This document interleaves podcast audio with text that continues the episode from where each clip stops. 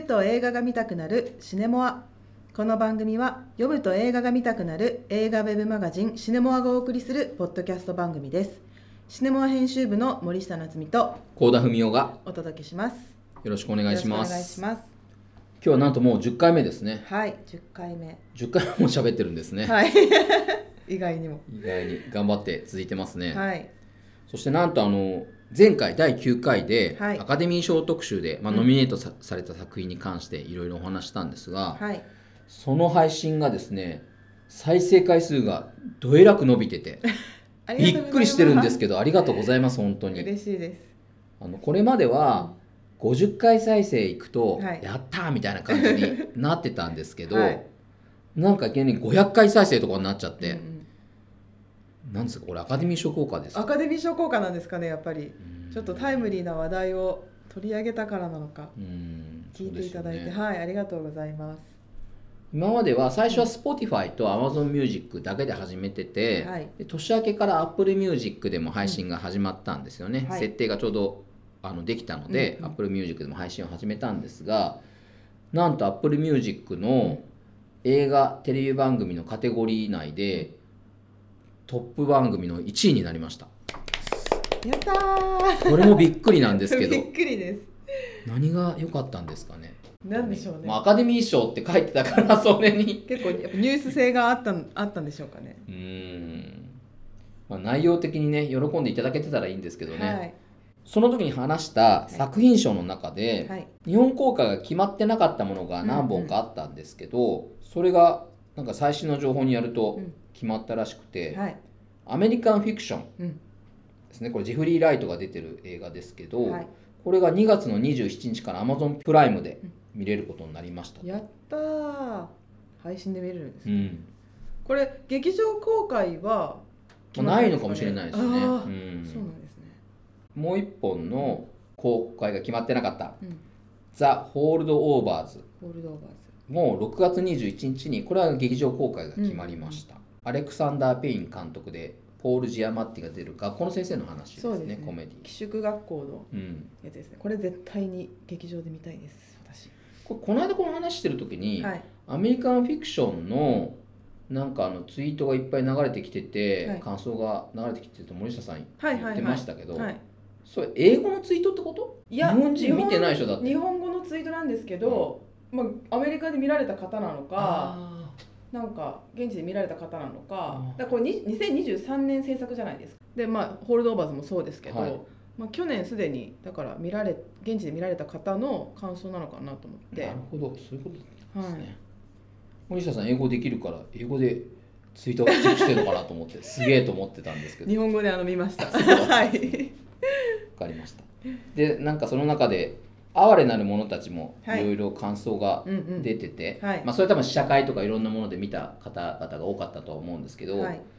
先週から公開になってはい。早速い行かれたと。はい、だから私せ前回のポッドキャストの時にもう哀れなる者たちが26日から公開するってことで来週絶対行きますって言ってたんですけど行きました。スケジュールに組み込んで、はい組み込んで。反強制的に。そうです。もうこの日はもうこの時間はもう見に行くっていうもうチケット取っちゃってもう動かせないようにして。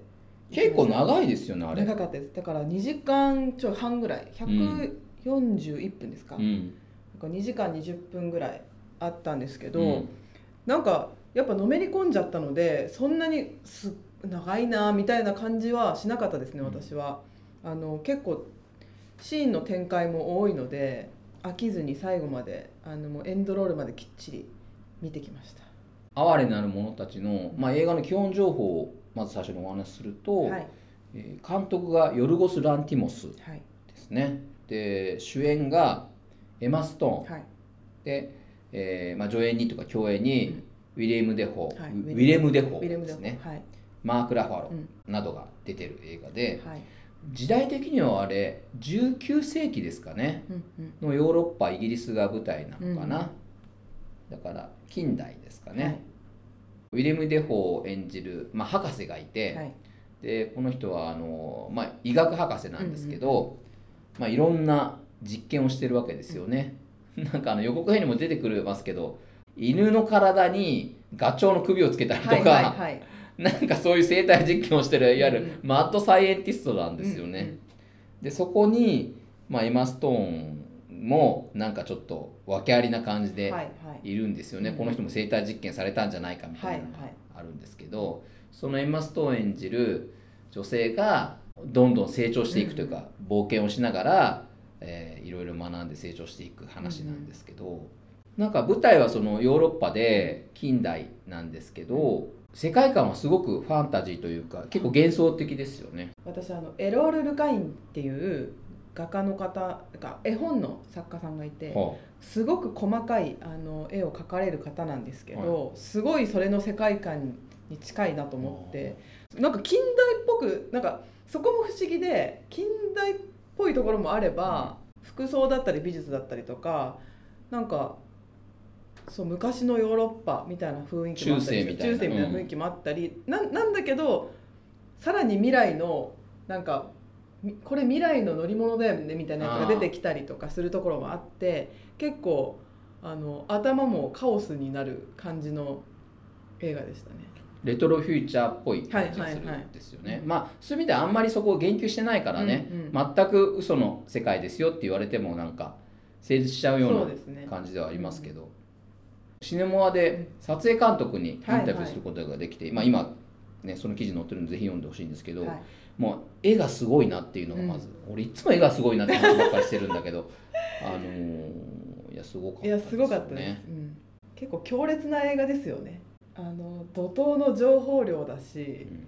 そう目も耳も脳ももうぐわーって回転させられるような映像がダーって流れてきてすごかすごく面白かったですけどでもちゃんとその考える余白があるシーンもたくさんあってめちゃくちゃ見応えがありましたね、結構見る人によってはこうスカッとする映画でもあるんじゃないかなと思いますなんか万人受けするかって言われたらちょっと難しいですけど、うんでもなるほどなるほどっていうそういう社会的構図って言っていいのか分かんないですけど、まあ、ジェンダーロールだったりとかそういうのがうまいことこう組み合わさってあのできてる映画だなと思って。なんかあの奇想天外な話じゃないですか世界観も含めて、はいはい。そういうすっと すっとんきょうじゃないな、うん。結構振り切った世界観の奇想天外な話になんでこう今の現代社会の問題がこう入ってくるのかっていう、はいはいその混ざり具合というか。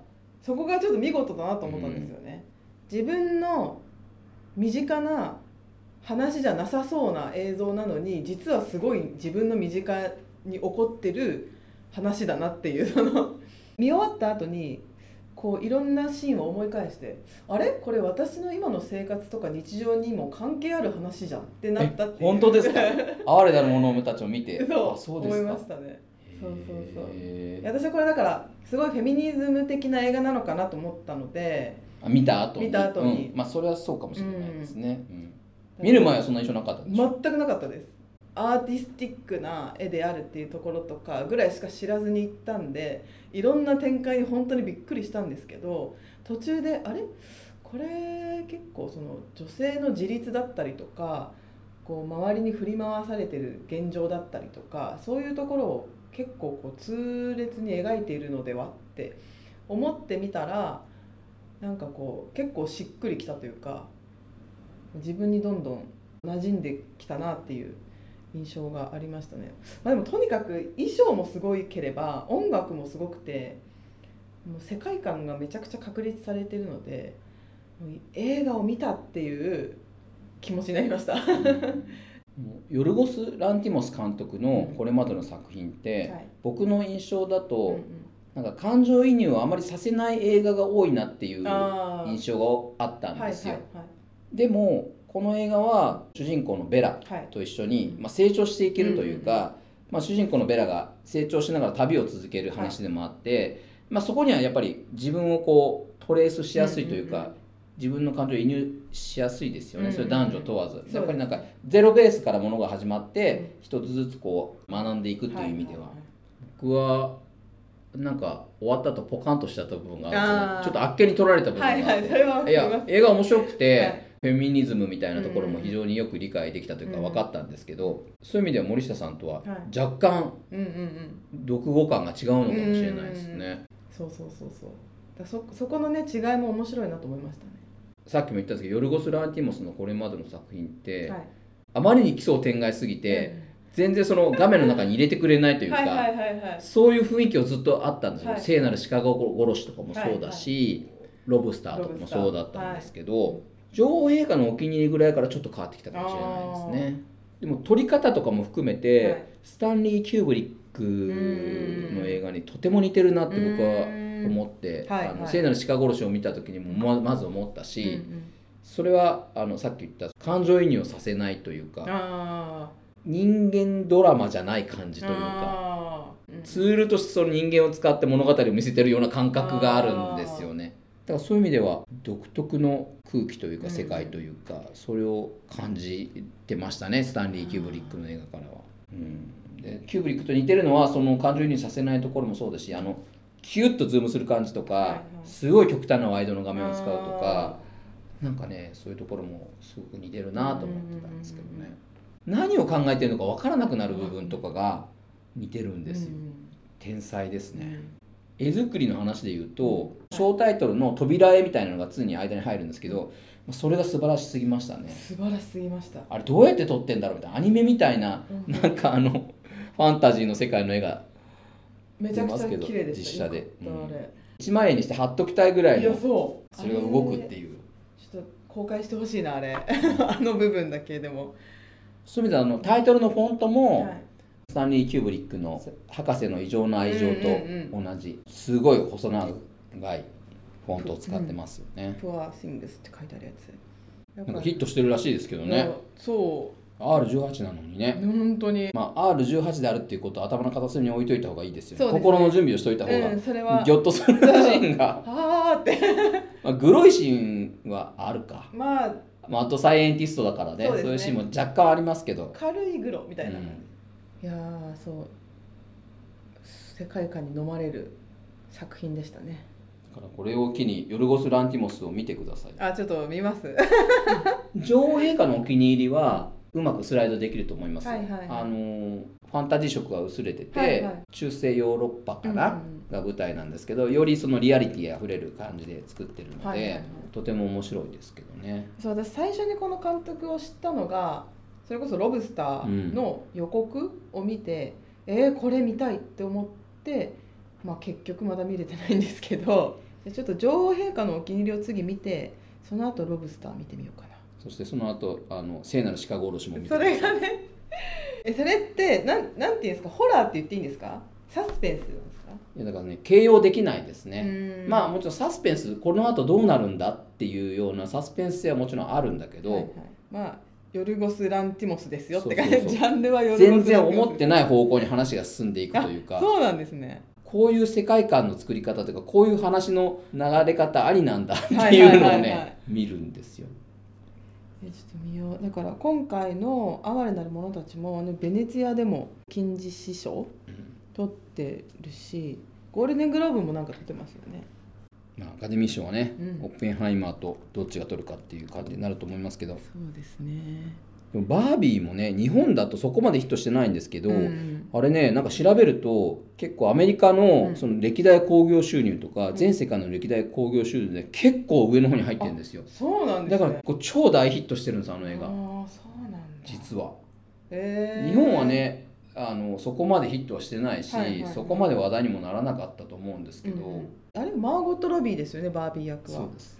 マーゴット・ロビーとエマ・ストーンを時々間違えるんですけどね。えー、本当ですか？私エマ・ストーンとえっとキャリー・マリガンをたまに間違えます。あキャリー・マリガンって私を離さないであそうですそうです。に出てる人ですよね。あとディカプリオの華麗なるギャッツビーに出てる。そうですそうですそうですもう一人誰かいたんだよな。こうエマ・ストーンとキャリー・マリガンともう一人誰かいつも混じっちゃう女優さんがいるんですけど。ああ分かった。